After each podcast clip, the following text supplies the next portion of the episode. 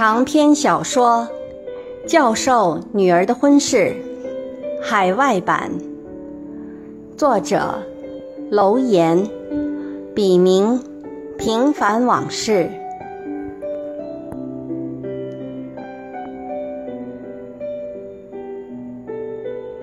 仅以此书献给那些在异国天空下挣扎过、奋斗过。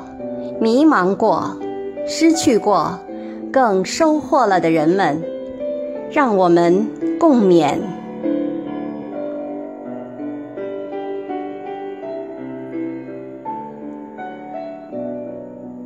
第三章：有缘无份。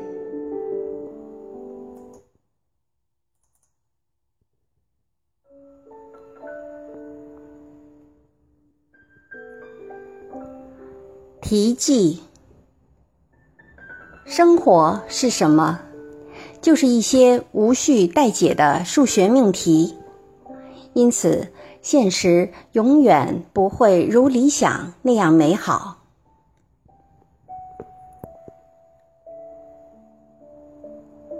诉衷情，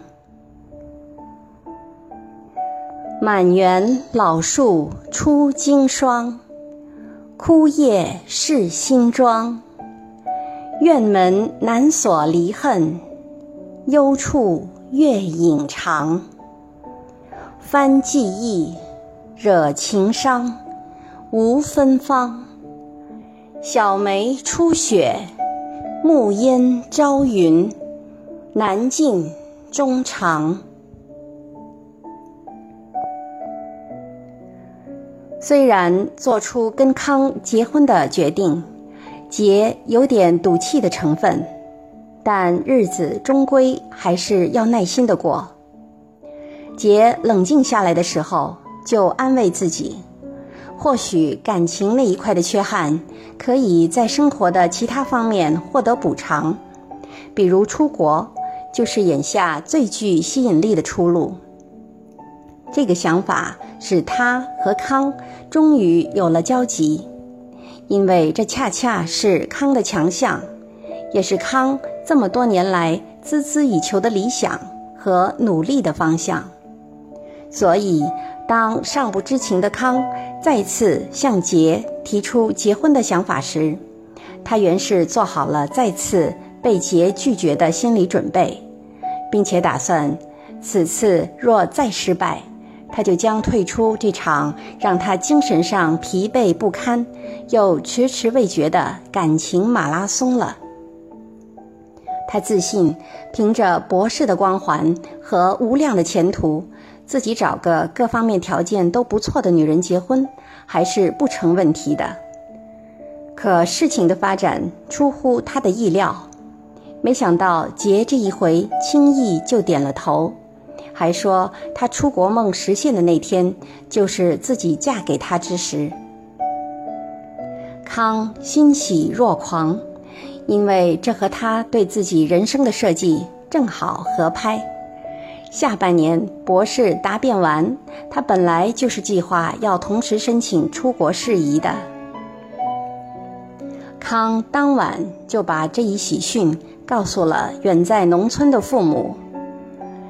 父母都是朴实的农民，得知儿子的婚事总算有了着落，而且又是省城的所谓大户人家的女儿，自然也是非常的高兴。元宵节那天，两家终于坐在一起吃了顿饭，算是定亲。当看到杰的父母通情达理、热情周到。杰本人又美丽端庄，举止得体，康的父母真是喜出望外。之前心里还多少存着的一些对杰的误会和猜疑，此时早就抛之脑后了。席间，善良的老两口对未来的儿媳妇儿不住的夸奖，眼见对儿子的婚姻是十二万分的满意。康也不负众望，很快就在美国一所著名大学里找到了一份博士后的工作。国内的博士答辩一结束，他和杰就在杰父母的帮助下开始着手筹办婚礼。由于康在城里没有房子。所以，新房只能暂时安在身为导师的岳父母家。杰父母这方面一点意见都没有，觉得一切都是顺理成章的，因为这门婚事本来就是他们夫妻一手张罗的。另外，在杰父亲的眼里，康早已像他的半个儿子入赘。其实是他们求之不得的美事。再说，老两口私底下盘算着，这辈子就这么一个宝贝女儿，婚后还能天天在跟前守着，天下还有比这更称心如意的吗？婚期越是临近，杰的内心里反倒越是不安起来。他有时会后悔当初那个草率的决定，但形势比人强。看到白发苍苍的父母紧锣密鼓地为他张罗婚事的劲头，和同事姐妹们一天三问、打破砂锅问到底般的包打听，杰意识到一切已是既成事实，他已无力改变。此刻。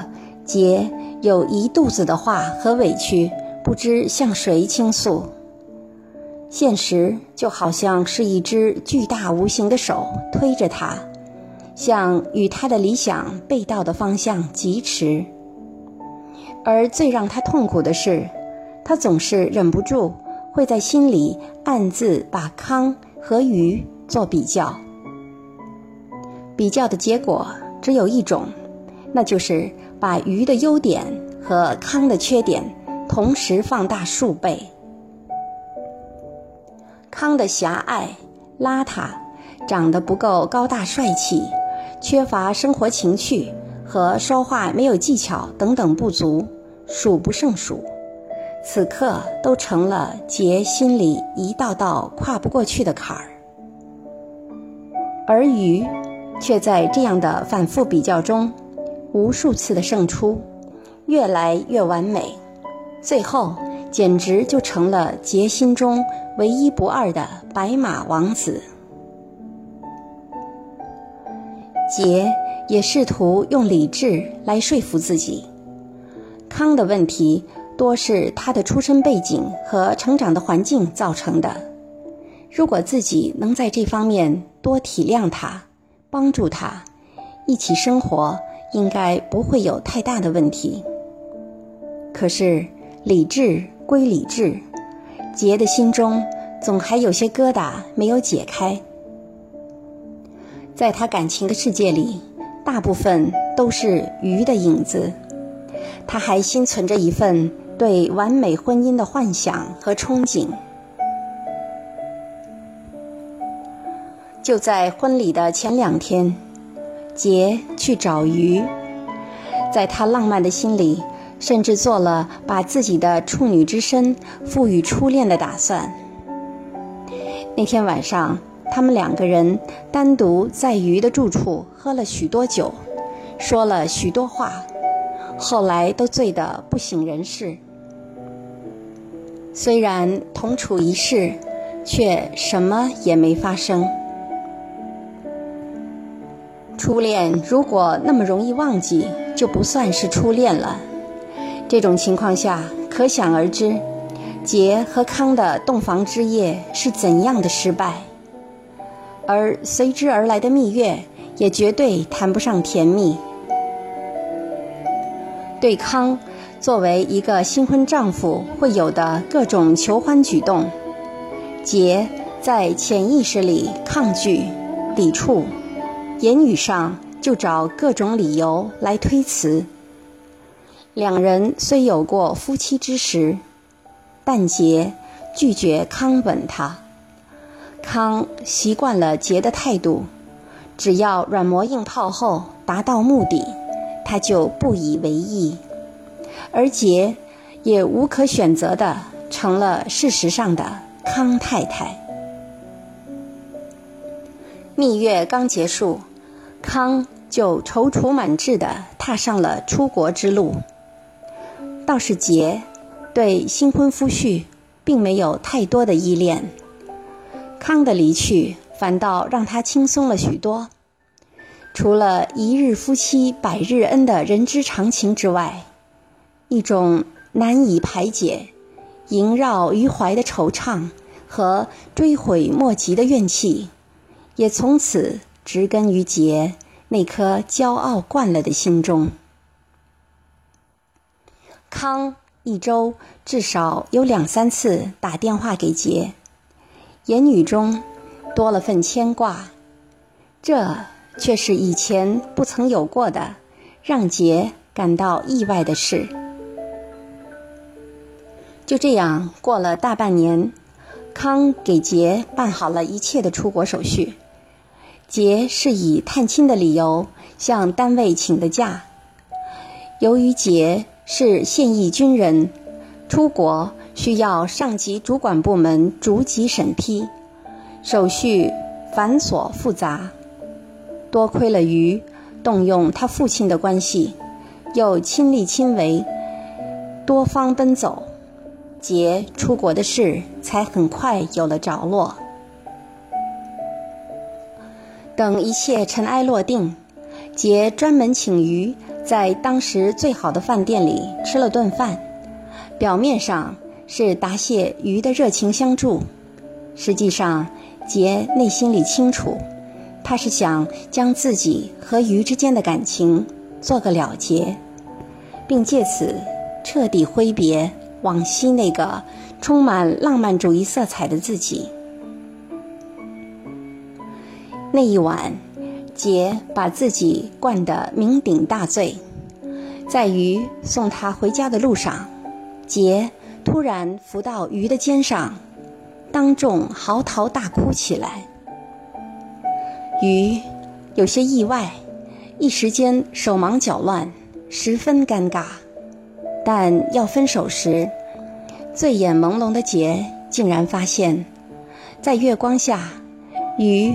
夺眶而出的两行晶莹的泪水，像刀刻一样闪亮在他英俊的脸上。或许是酒精的作用，又或是情思未了。如果说杰先前的行为还只是一种混沌状态下的自然反应，此刻却实实在在的是一种真情流露。杰冲动地重新抱住鱼，并在他的脸上、唇上狂吻起来。鱼浑身战栗，却没有回吻他，只是机械僵硬地站在原地，像根柱子一样岿然不动。但杰还是从鱼发热的身体和激烈的心跳中，感觉到鱼对他的感情。他甚至也很爱她，而绝非像他外表的无动于衷。杰于是意识到，鱼是那种把感情隐藏得很深的男人，而且非常理智和持守原则。造化弄人，这就是这辈子他和鱼两个有情人之间最近的距离。杰悲哀的想。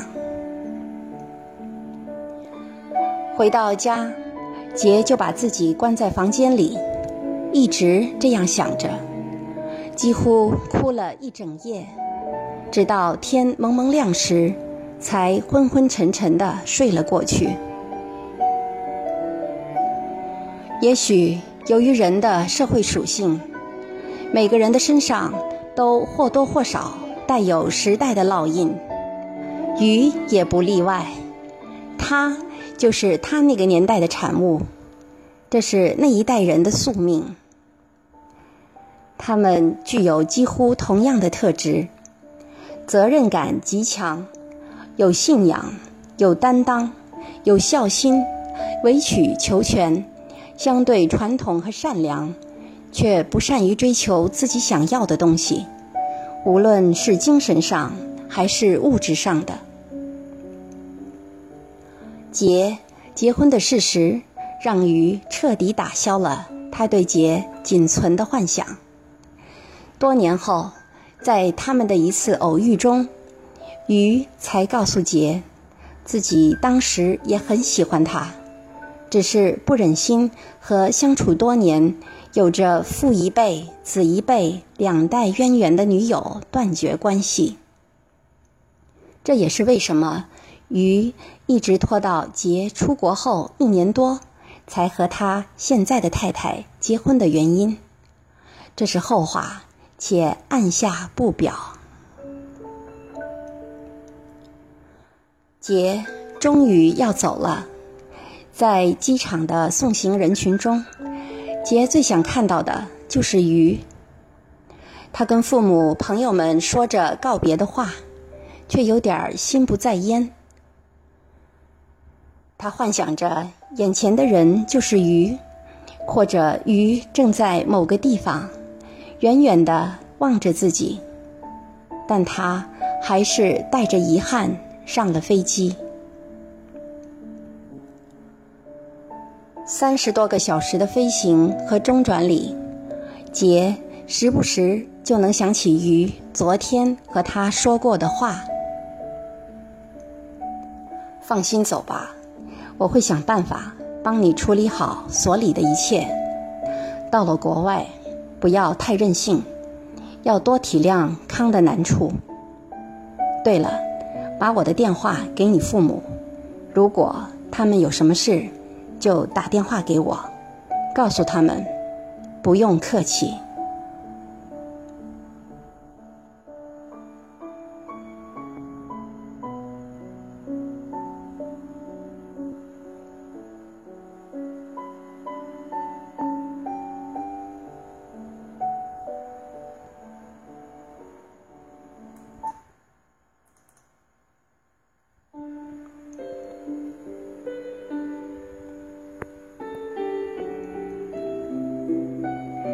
我心澎湃，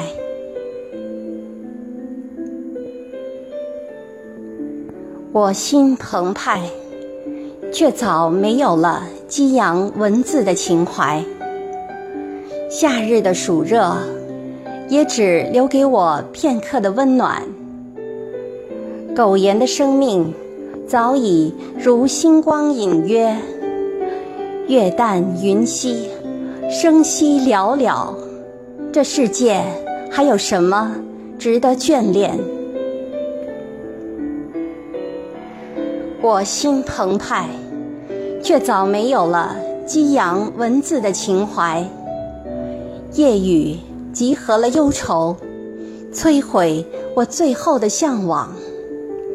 风干的芳华，唯在记忆中斑驳。每当我遥望天际。唯有惆怅和感慨，我心澎湃，却早没有了激扬文字的情怀。没有什么可以让我涅槃重生，羽化成蝶。我像朽木一样枯萎，在你寻爱的迷茫中，孤独的。看求生的魂灵舞蹈，我心澎湃，却早没有了激扬文字的情怀。弥留之际，我扬起双手，去触摸被寂寞画出的弧线，却在阳光下夭折。就是这最后的残忍。把我葬送在漫天纷飞的谎言里，掩埋。